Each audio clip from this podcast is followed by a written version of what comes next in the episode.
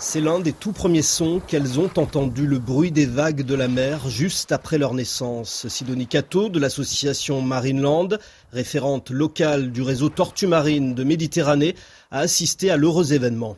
C'est assez étonnant quand elles sortent du sable. Une vingtaine de petites tortues ensemble qui percent le sable et puis qui, se mettent à courir, mais c'est juste incroyable, elles sont toutes petites. Hein. Une soixantaine de nouveau-nés en trois jours, un mois et demi après qu'un promeneur a repéré leur mère en train de pondre à quelques mètres du bord de mer sur la plage du centre-ville de Fréjus, avec ses bars, ses restaurants, sa pollution lumineuse ce qui a un peu perturbé les tortues puisque les bébés pour rejoindre la mer se repèrent notamment grâce au reflet de la lune. Parfois elles prenaient la mauvaise direction, elles allaient euh, dans le cœur de Fréjus, donc euh, la mer est de l'autre côté. Et euh, pour un peu contrer les lumières de la ville, on s'est mis près de la mer et on a créé une source de lumière assez rasante. Mais c'est assez étonnant, hein. la tortue elle s'arrête, cette petite tortue, elle fait demi-tour et elle revient dans notre direction et ensuite, avec la lumière, on l'enlève petit à petit et elle part vers la mer.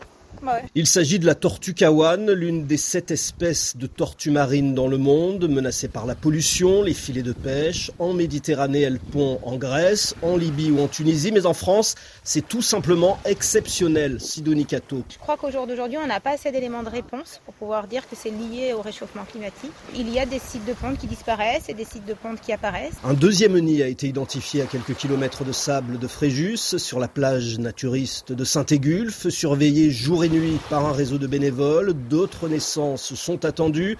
Et dans une vingtaine d'années, quand elles seront fertiles, les tortues que Sidonie Cato a vu naître reviendront, qui sait, pondre à leur tour sous le sable de Fréjus.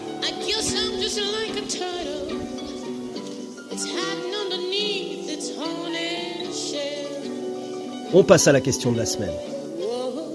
J'oublie tout, je retiens rien. J'ai une mémoire de poisson rouge? C'est une vieille légende urbaine. Le poisson rouge ne se souviendrait de rien au-delà de quelques secondes, le temps de faire un tour de bocal, échappant ainsi à la conscience d'une vie absurde et confinée. Eh bien non, le carassin doré, l'animal de compagnie le plus vendu dans le monde chaque année, 500 millions à peu près, a de la mémoire, notamment quand ça touche à sa nourriture, plusieurs études l'ont démontré, une mémoire mesurée jusqu'à un an, ce qui en fait des tours de bocal. Alors réhabilitons la mémoire des poissons rouges, même si à choisir, mieux vaut une mémoire d'éléphant.